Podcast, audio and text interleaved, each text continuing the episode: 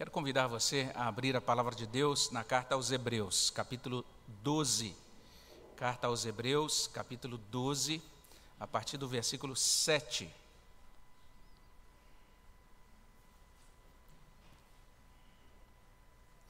Hebreus 12, a partir do versículo 7 até o versículo 10. Nós temos o texto projetado aqui, convidamos você a ler, vamos ler juntos esse trecho da palavra de Deus. Você que está em casa também é convidado a manter a sua Bíblia aberta nessa, nessa parte da palavra de Deus, Hebreus 12, de 7 a 10. Vamos ler juntos? É para a disciplina que perseverais. Deus vos trata como filhos. Pois que filho há que o pai não corrige? Mas se estáis sem correção, de que todos se têm tornado participantes, logo sois bastardos e não filhos. Além disso, tínhamos os nossos pais, segundo a carne, que nos corrigiam e os respeitávamos.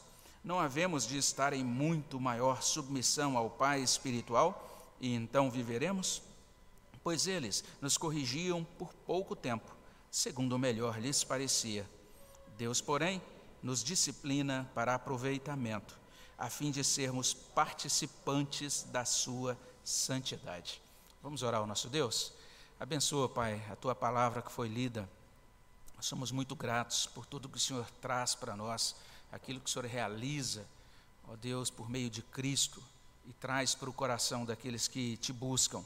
Pedimos, ó Pai, que nesse momento o Teu Espírito Santo abençoe o nosso coração, abra a nossa compreensão, traga essas verdades para dentro da nossa vida, Senhor que o Senhor aplique de forma que o teu nome receba glória, que o inimigo seja vencido na nossa vida, que nós, ó Deus, vejamos o fruto da santificação e da bênção do Senhor sobre o nosso coração. Alcança, Senhor Deus, o nosso coração com a tua palavra. É o que suplicamos no nome de Jesus. Amém, Senhor Deus. Desde a semana passada a gente está olhando para Hebreus 12. Eh, na semana passada abrimos a partir do versículo 4, meditamos de 4 a 6 e destacamos naquela ocasião que estamos diante de um chamado, uma caminhada, um chamado para caminharmos com Deus, compreendendo, compreendendo Deus como um Pai presente e um Pai que tem uma intenção, ele tem uma iniciativa, ele toma a iniciativa, ele tem um propósito de nos educar para a justiça, de nos conformar à imagem e semelhança dele. Nesse sentido, a gente destacou na semana passada que nós precisamos caminhar nessa vida olhando para Cristo, certos do amor desse Pai. Essa é a ênfase de Hebreus no início dessa nova argumentação sobre disciplina.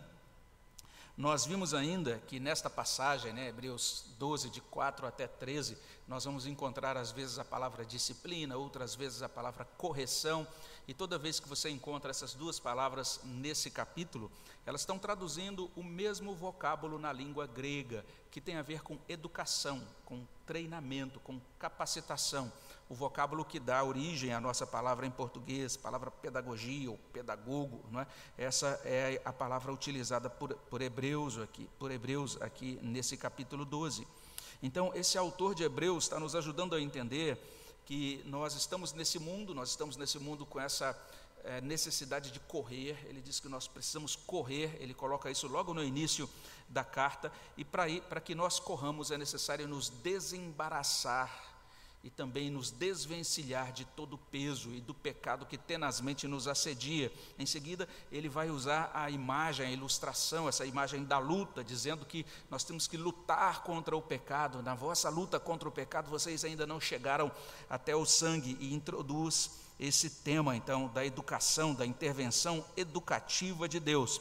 É vital nesse processo, diz o autor de Hebreus, aprender a ler a vida aprender a ler as nossas circunstâncias e a compreender, a interpretar corretamente as aflições, as tribulações, os sofrimentos pelos quais nós passamos. Então, toda essa ênfase agora, de 4 até 13, né, versículo 4 até 13, nesse capítulo 12, toda a ênfase aqui é nessa imagem de um pai instruindo o filho, capacitando o filho, ou ah, essa ideia também que é é pertinente ao contexto de um treinador que está é, trabalhando os hábitos, está trabalhando agora toda uma disciplina para que é, aquele atleta seja capaz de correr ou seja capaz de lutar. Um servo de Deus diz o seguinte: assim como um pai instrui um filho, sujeitando-o a um processo de educação e preparação que exige experiências destinadas a estimular o desenvolvimento, Deus também nos conduz em meio a esta vida. Da mesma maneira que um filho ou uma filha na infância, toda a nossa vida é uma preparação para a idade da maturidade que espera por nós na vida por vir. Deus nos envia desafios, Deus nos envia dificuldades, não por maldade, mas por amor paternal. As provações são destinadas a nos fortalecer, aplicar força contra o músculo de nossa fé, para nos fazer avançar em direção ao nosso potencial espiritual. O autor de um salmo, Salmo 119, versículo 71, ele fala sobre isso, ele compreende isso muito bem. E ele escreve algo que parece meio doido assim para a nossa cultura, para o nosso modo de entender as coisas, né? o modo do homem natural entender as coisas, porque ele diz assim, Salmo 119, 71, Foi-me bom ter eu passado pela aflição para que aprendesse os teus decretos. Olha que coisa doida. Foi bom eu ter sofrido, ter passado pela aflição, porque nesse processo eu aprendi os decretos de Deus. Hebreus informa sobre a utilidade das dificuldades da vida cristã, aqui chamadas de disciplina. E de acordo com Hebreus, Deus nos educa para que sejamos fortes. É o que está aqui nesses versos 7 e 8. Existe toda uma ideia de força comunicada nesses versículos. Além disso, Deus nos educa para que vivamos. Está aí no versículo 9 do texto que nós terminamos de ler. Hebreus 12, verso 9. Por fim, Deus nos educa para que nós sejamos parecidos com Ele, é o que diz no versículo 10. Então a gente pode prestar atenção nesses versículos 7 e 8 e vejamos bem o que diz a palavra de Deus. Deus nos educa para que sejamos fortes. E o destaque da educação a gente pode conferir isso nessas palavras que, como eu mencionei, são mencionadas no capítulo 12, estão aí no capítulo 12 de Hebreus. Você vai encontrar a palavra disciplina, a palavra correção aí nos versos 7 e 8. São três menções dessas palavras nos versículos 7 e 8. É para disciplina que perseverais. Mais adiante você vai ver, é, filho, há, é, pois que filho há que o pai não corrige, é a mesma palavra, e no verso 8, mas se estáis sem correção, é a mesma palavra. Deus está trazendo para nós um treinamento, uma capacitação, uma educação na justiça. É muito interessante a ideia de força também, que reside aí no termo que é traduzido por perseverais. Então, estamos diante do verbo perseverar. É uma palavra tão interessante que significa literalmente continuar a suportar apesar da dificuldade e do sofrimento, demonstrar resistência.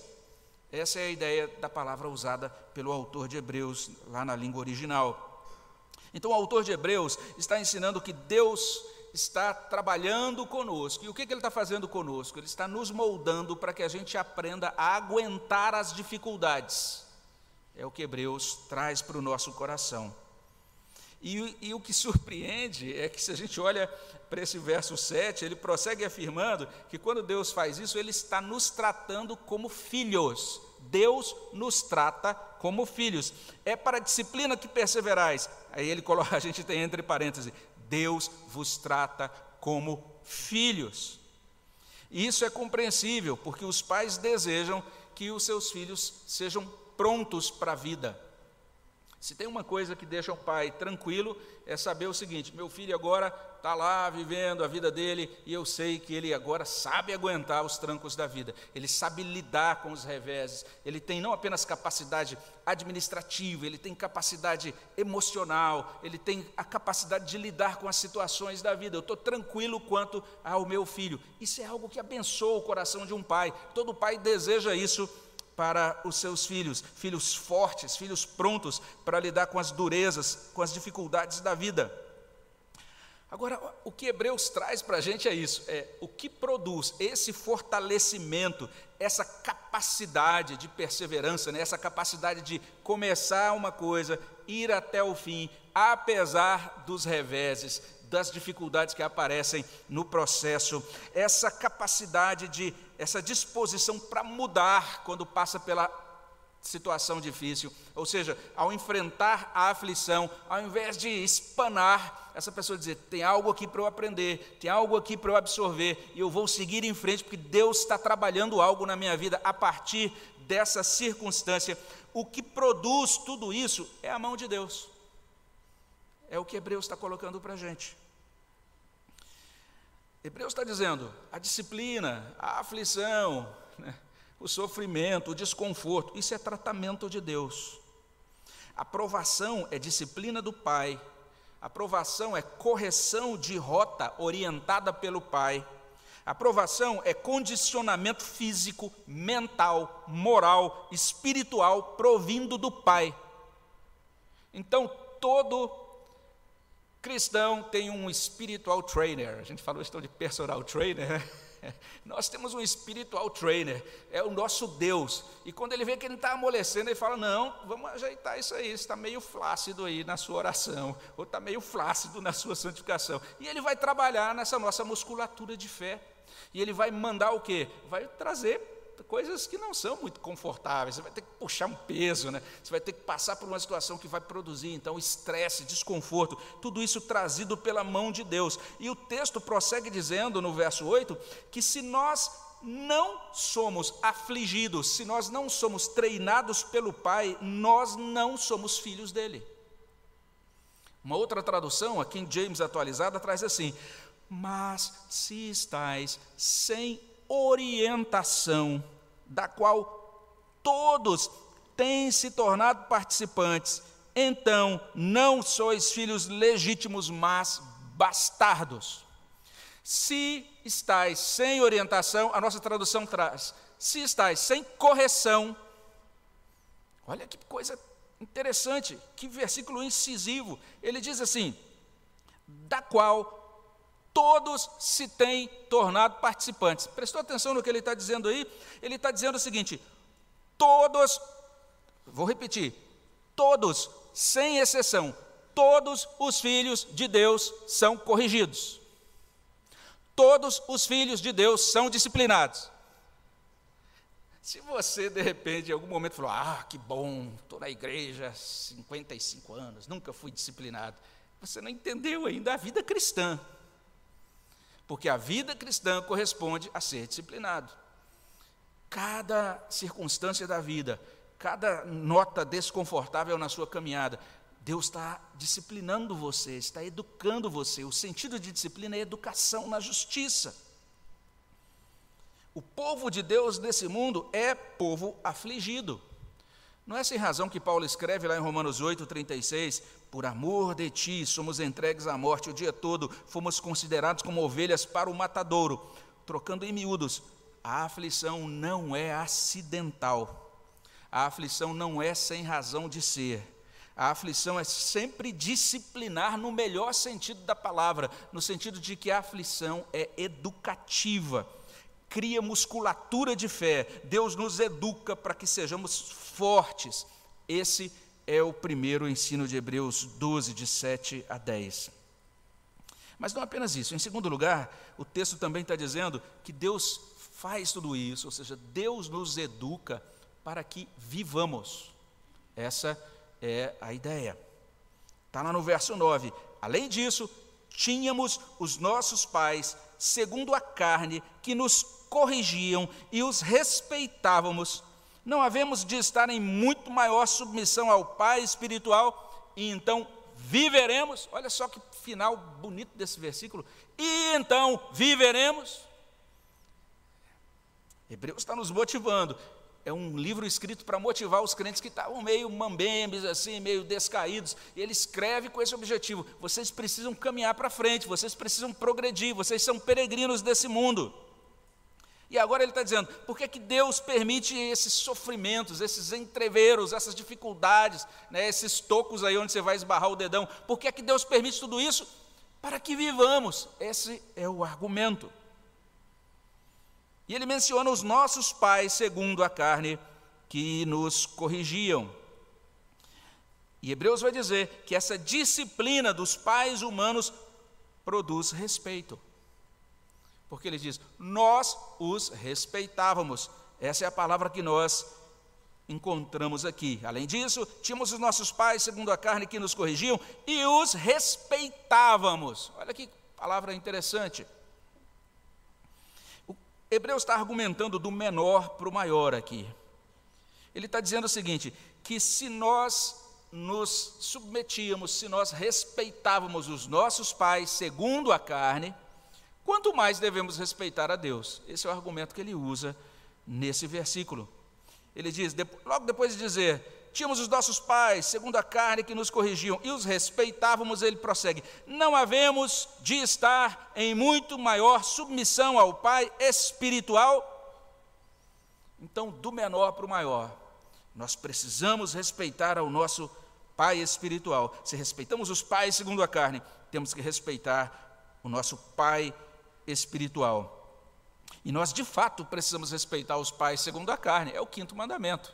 O primeiro mandamento com promessa, de acordo com a leitura de Paulo, está né? Tá lá em Êxodo 20, 12: honra teu pai e tua mãe, para que se prolonguem os teus dias na terra que o Senhor Deus, que o Senhor teu Deus te dá. E se isso é assim com eles, que são pais da terra, temos que nos submeter ao Pai espiritual. Isso deve ser assim, porque o objetivo final das provações, o objetivo final de toda a aflição, o objetivo final de todo trato disciplinar é vida. Que coisa impressionante o que Hebreus traz para a gente. O que quer dizer isso? Então viveremos. Essa expressão, e então viveremos, está informando simplesmente isso. O fim último das provações, o resultado do sofrimento do crente é vida. Essa é a palavra de Hebreus. Então, o que Deus está fazendo nessa, nesse processo, nesse tratamento dele para conosco? Está nos preparando para a vida. O que é que um pai faz na educação de seu filho? Está preparando o menino para a vida. O menino fala, pai, eu quero jogar videogame. Termina o exercício de matemática. Mas depois então posso jogar videogame? Depois que eu corrigi o seu exercício de matemática. então aí o menino fala, ah, que coisa chata, meu pai pegando no meu pé. A gente vai falar um pouquinho mais sobre isso hoje à noite. Mas esse pai está preparando esse menino para a vida. Porque vai chegar lá na frente, ele vai precisar desse conhecimento. Ele vai precisar, às vezes, não do conhecimento. Tem muita gente que fala: ah, onde eu vou é, aplicar na prática? Isso que está sendo ensinado na escola. Algumas dessas coisas talvez você nunca aplique na prática, mas você vai precisar da graduação para você prosseguir, dar os passos seguintes na sua vida. Você vai precisar de uma graduação de ensino médio, vai precisar de uma graduação de ensino superior e outras graduações que virão você vai ter que passar por aquele momento desconfortável daquela disciplina, com aquele professor que talvez você não goste, mas você vai ter que passar naquela matéria para que você complete o curso, para que você prossiga na vida. Deus está nos educando para que vivamos. Essa é a ênfase. Ele está nos preparando para a vida, ele está nos educando para que vivamos, é o segundo ensino de Hebreus 12, de 7 a 10. Mas para completar, Hebreus diz ainda, em terceiro lugar, que Deus nos educa para que sejamos parecidos com Ele. Está aí no verso 10. Pois eles nos corrigiam por pouco tempo, segundo o melhor lhes parecia, Deus, porém, nos disciplina para aproveitamento, a fim de sermos participantes da sua santidade. Então, o verso 10 fala mais uma vez dos pais terrenos. Diz: Eles nos corrigiam por pouco tempo. Quando o texto traz essa palavra, né, os nossos pais nos corrigiram por pouco tempo, o que, que significa isso nesse contexto? Não significa que as palavras, os ensinos dos pais não têm valor eterno. É, a gente vai aprender muita coisa com os nossos pais que vão ter valor eterno. Mas quando ele traz essa expressão por pouco tempo, ele está dizendo aqui que essa boa educação dos pais terrenos nos ajuda a viver melhor nesse mundo. É um ensino para esse mundo. E eu me lembro aqui de uma irmã, né? É, muitos anos atrás, não foi aqui nessa igreja, ela cuidava da escola dominical, queria motivar os pais a trazerem os filhos para a escola dominical. Acho que um dia ela acordou meio atravessada, não sei se ela não tomou café, não sei o que aconteceu, mas ela chegou na frente da igreja e disse assim: Ó, oh, eu queria dar uma palavra, pastor, posso dar uma palavra? Eu falei, claro. Aí ela chegou e disse assim: Olha, eu quero dizer para vocês, pais, que vocês se esforçam para que seus filhos acordem cedo, para que eles não percam um dia de aula, mas vocês não se preocupam de trazer os filhos para a escola dominical. Então, seus filhos vão ser pós-graduados na vida e vão para o inferno. Todo mundo ficou, ah, engraçado, domingo que vem, os pais estavam todos lá com as crianças na escola dominical. Mas eu achei interessante, aquela irmã estava tão indignada e deu aquela palavra que deu aquela sacudida no povo todo. Mas é isso, todo investimento que a gente faz, você leva o seu filho para natação e para aula de idiomas e tudo aquilo que você trabalha na educação dele, tudo isso é muito bom, é muito pertinente. Mas o que Hebreus está dizendo é que essas coisas vão ter muita utilidade nesse mundo, mas aquilo que Deus trabalha na nossa educação, a disciplina de Deus assegura o nosso bem-estar eterno. Um servo de Deus chamado William Lane, ele disse assim: Deus está treinando seus filhos para o gozo da vida em seu sentido mais pleno. É isso que Deus está fazendo com o trato dele conosco. E a gente lê ainda que os nossos pais terrenos nos corrigiam segundo o melhor lhes parecia. Ou seja, os nossos pais terrenos nos corrigiam de acordo com as suas competências humanas, que são sempre falhas. A educação paterna é falha. Então a pessoa vai, senta no terapeuta e diz: Ah, meu pai falhou na minha educação. É óbvio, a Bíblia já diz isso. Não tem ser humano, não tem pai, não tem educador humano que não seja falho.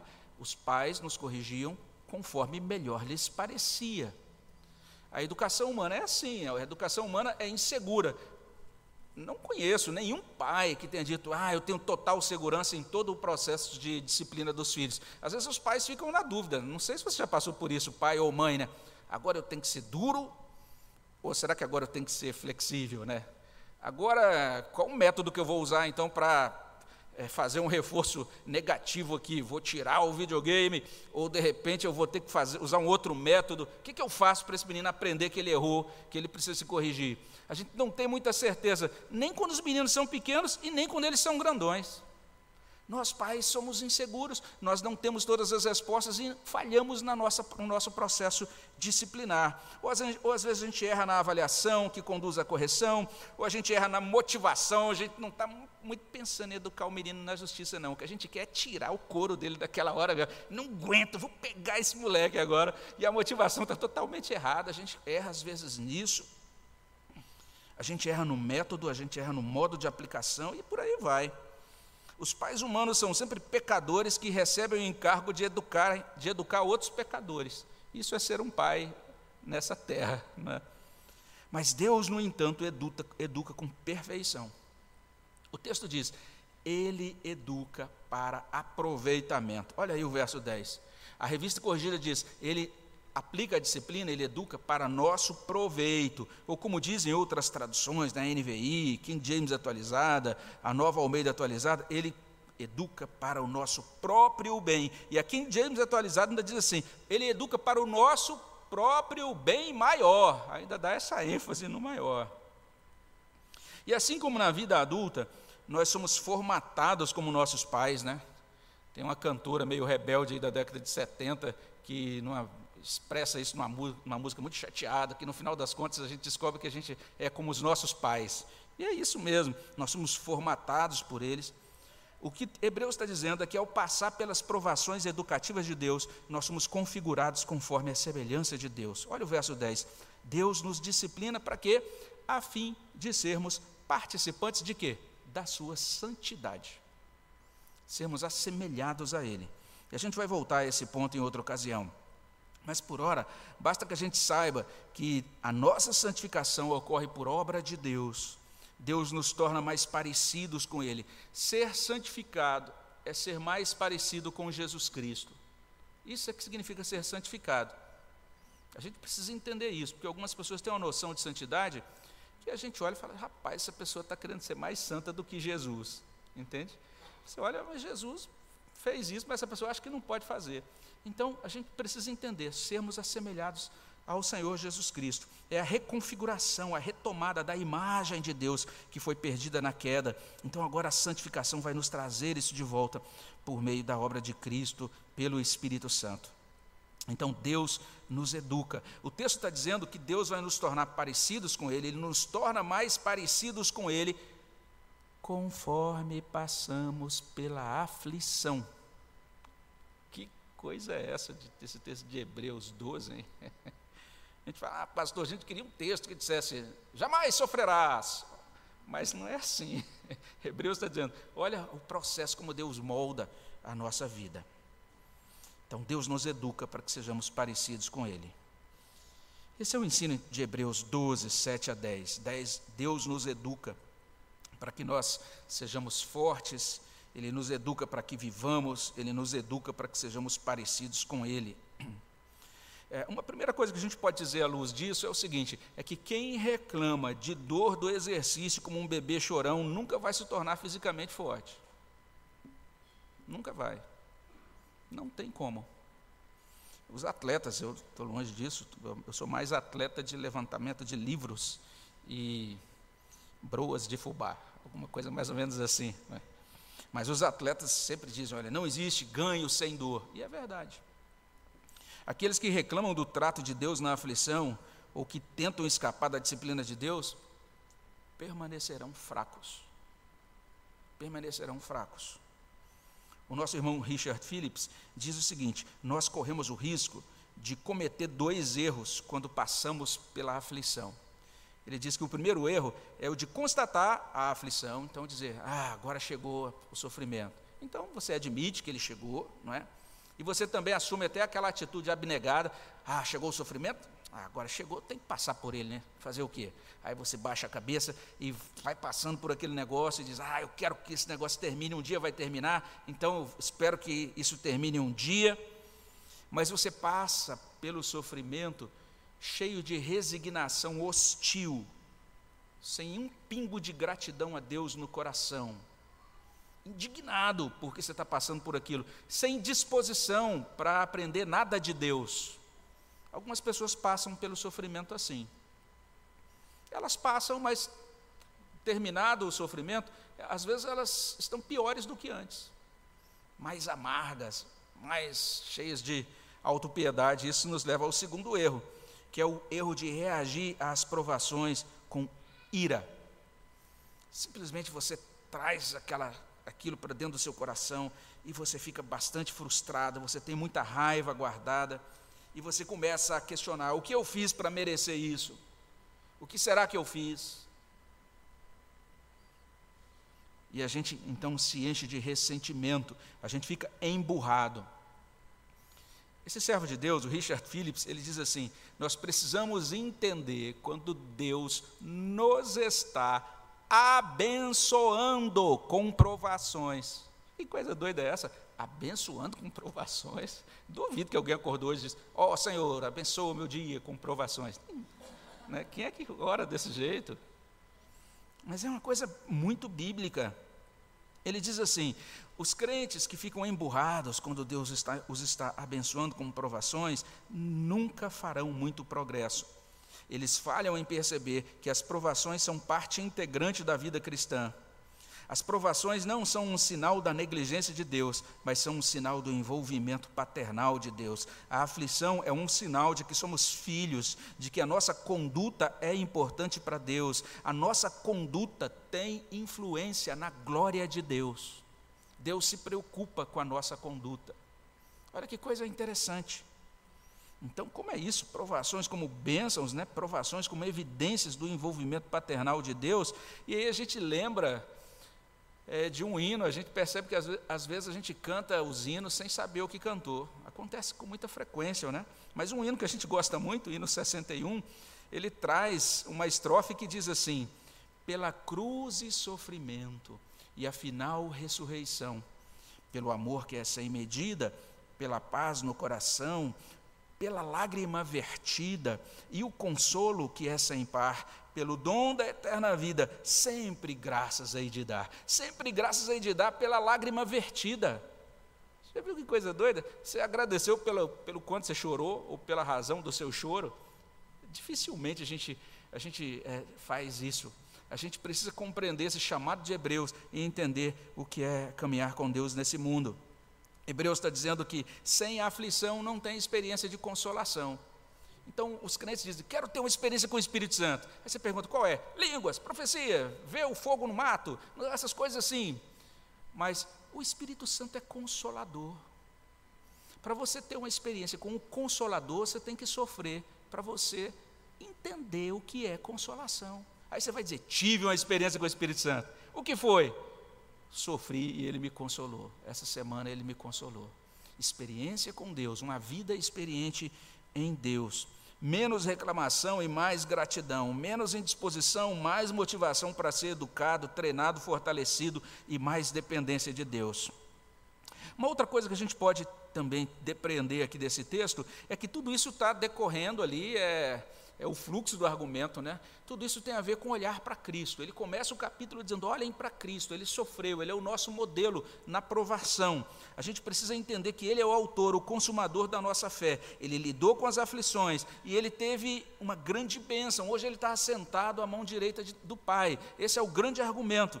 E nós temos que olhar para ele, e assim como ele, no fim, foi muito abençoado, permaneceu firme, nós também temos que olhar para o fim da nossa aflição. Existe uma finalidade, existe um objetivo na aflição. Olha que coisa interessante aqui, um fim na disciplina, né? Aliás, o texto todo já nos fala para a gente mudar a nossa noção, nossos pensamentos sobre disciplina às vezes são muito equivocados. Como eu mencionei no último sermão sobre esse capítulo, a gente considera hoje disciplina como algo ruim, negativo, inclusive como algo que traz prejuízos emocionais, psicológicos e por aí vai. Mas o que Hebreus está dizendo é pais presentes, pais que dialogam, pais que definem limites e protocolos, pai, pais que reforçam positivamente quando o filho acerta, né, elogiando, motivando, premiando, e reforçam negativamente, avaliando, dizendo: isso está errado, corrigindo, retirando privilégios, pais assim são mais respeitados. É o que Hebreus está dizendo. A gente precisa compreender que modelo diferente que ele está trazendo para a gente. O texto está dizendo: sem disciplina não dá. Você está formando um ser humano defeituoso. Está ser humano está formando uma espécie de ameba que vai ficar na dependência sua e não vai aguentar o tranco, não vai aguentar as dificuldades da vida prática. E aí, ele nos ajuda a entender esse fim último do trato disciplinador de Deus. E então viveremos.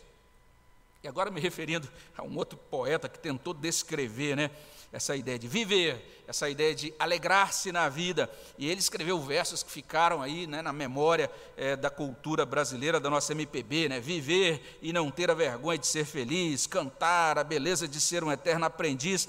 É, eu tenho certeza que quando Gonzaguinha compôs esses versos, ele provavelmente não estava pensando na carta aos Hebreus, mas ele estava expressando um anseio humano um anseio muito legítimo, muito real, esse desejo de viver sem se sentir envergonhado, sem se sentir inadequado no mundo, o desejo de ser feliz ao ponto de poder cantar, esse discernimento de que isso é impossível sem disposição para aprender sempre. Mas a gente precisa compreender uma coisa muito bem. A única possibilidade de viver livre de vergonha ou vexame é ser perdoado, lavado e coberto pelo sangue do Senhor Jesus Cristo. Essa é a palavra de Hebreus, ele está ensinando isso. Veja, confira depois Hebreus 10, 20 a 22. É só a obra de Cristo aplicada sobre nós, a justiça dele aplicada sobre nós, que nos livra, que resolve o problema da consciência. Além disso, esse desfrute dessa alegria que extrapola todas as demais, só ocorre na comunhão com Deus por meio de Cristo. A alegria de Deus e em Deus é uma coisa tão sobrenatural que Paulo, quando escreve aos Coríntios, em 2 Coríntios 6, 10, ele diz que os cristãos, por conta do que recebem de Cristo, quando passam pelas aflições, eles passam pelos sofrimentos, entristecidos, mas sempre alegres. Olha que coisa. É a alegria espiritual em Deus. E quando a gente pensa em viver, quando a gente pensa em vida, a única possibilidade de vida realmente viva é por meio de Jesus Cristo. Jesus afirmou em João 10, Versículo 10: O ladrão vem somente para roubar, matar e destruir. Eu vim para que tenham vida e a tenham em abundância. Cristo, só Ele nos concede vida diante de Deus. A vida diante de Deus é aquela vida nos termos do Salmo 16, verso 11: Tu me farás ver os caminhos da vida, na tua presença há plenitude de alegria, na tua destra delícias perpetuamente. Então, vida em Deus, a finalidade última da vida ou da disciplina é: então viveremos, vida sobrenaturalmente provida por Deus, vida de Deus, ou seja, uma vida transbordante de significado, de paz, de contentamento, uma vida que a gente pode chamar de vida inteira, o fim dos conflitos, o fim da alma dividida, o fim de toda confusão e tolice, o fim das más decisões, o fim de todo estremecimento, de toda memória, memória aflitiva, de toda depressão, de todo medo, de todo pânico, o fim de todo constrangimento, de toda saudade, de todo vício, de toda insônia, de toda lágrima, de toda dor, e então viveremos. Olha só, Hebreus apresentando isso para a gente. Por isso, busquemos a Cristo hoje, agora. Se você não fez isso, faça. Não tem isso fora dele. Só Cristo é vida, só Cristo possui palavras de vida. E por fim, santidade é ser transformado conforme o caráter de Deus, conforme a imagem de Deus. E vai haver o dia, está lá em 1 João 3, verso 2, Está escrito lá: Amados, agora somos filhos de Deus e ainda não se manifestou o que haveremos de ser. Sabemos que quando ele se manifestar, seremos semelhantes a ele, porque haveremos de vê-lo como ele é. Que impressionante. Nós seremos semelhantes a ele, porque haveremos de vê-lo como ele é. Hebreus está dizendo: Vamos olhar para o autor e consumador da nossa fé. Jesus transforma a vida, muda o coração, cura, modifica, aperfeiçoa a alma, nos faz parecidos com Ele. Esse é o propósito de Deus no nosso chamado. Um servo de Deus resumiu isso muito bem. Ele disse o seguinte: que algumas pessoas conseguem enxergar que as provações cumprem um bom e santo propósito.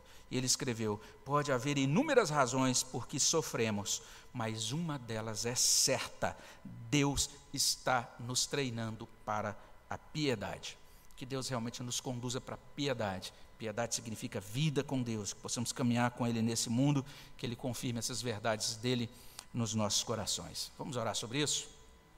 Senhor, colocamos nossas vidas nas tuas mãos, suplicamos a tua graça para que essas verdades produzam fruto no nosso coração, para a glória do teu nome. É o que pedimos no nome de Jesus. Amém, Senhor Deus.